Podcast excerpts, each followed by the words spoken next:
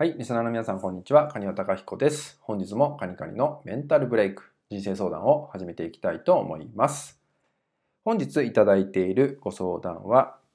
自分に合った睡眠時間っていうのを知りたいんですけど、どうしたら自分に合った睡眠時間っていうのがわかるでしょうか？といったようなご相談となります。ちょっとね、面白い相談だなと思ったんで、今回取り上げさせていただきました。で、自分に合った睡眠時間。ね、人それぞれ睡眠時間ってね、あの、合う合わないってあると思うんですよね。これ実際に僕自身も自分で実験してきたんですよ、結構。で、その時に、まあ、自分にとってどれくらいの時間が一番合うかなっていうのがね、結構分かってきたりしたんですけど、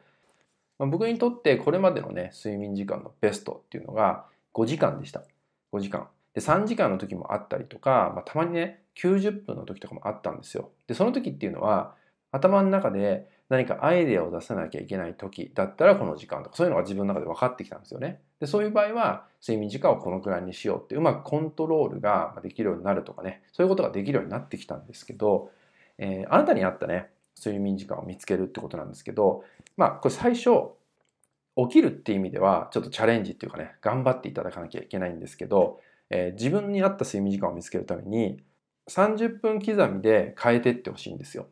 例えば今日から明日にかけてっていうのをじゃあ5時間にセットしたとしましょう。その時に、まあ、頑張って5時間で起きた時の自分はどうなのか。で、今度は、え5時間半にしてみるとかね。またその次の日は6時間にしてみるっていったように30分刻みで見ていくと、え、その時起きた時の状態ですね。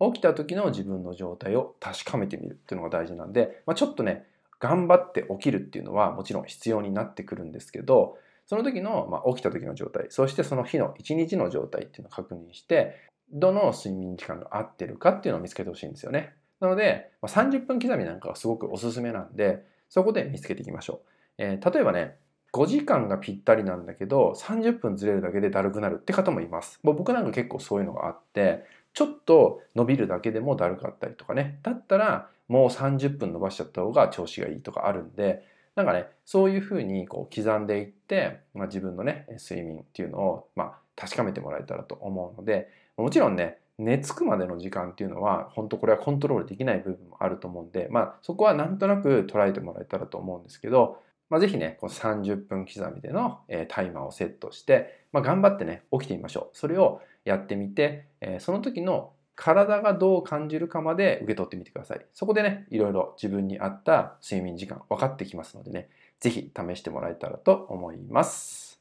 はい、それではですね、今回の内容は以上になります。最後までご視聴いただきましてありがとうございました。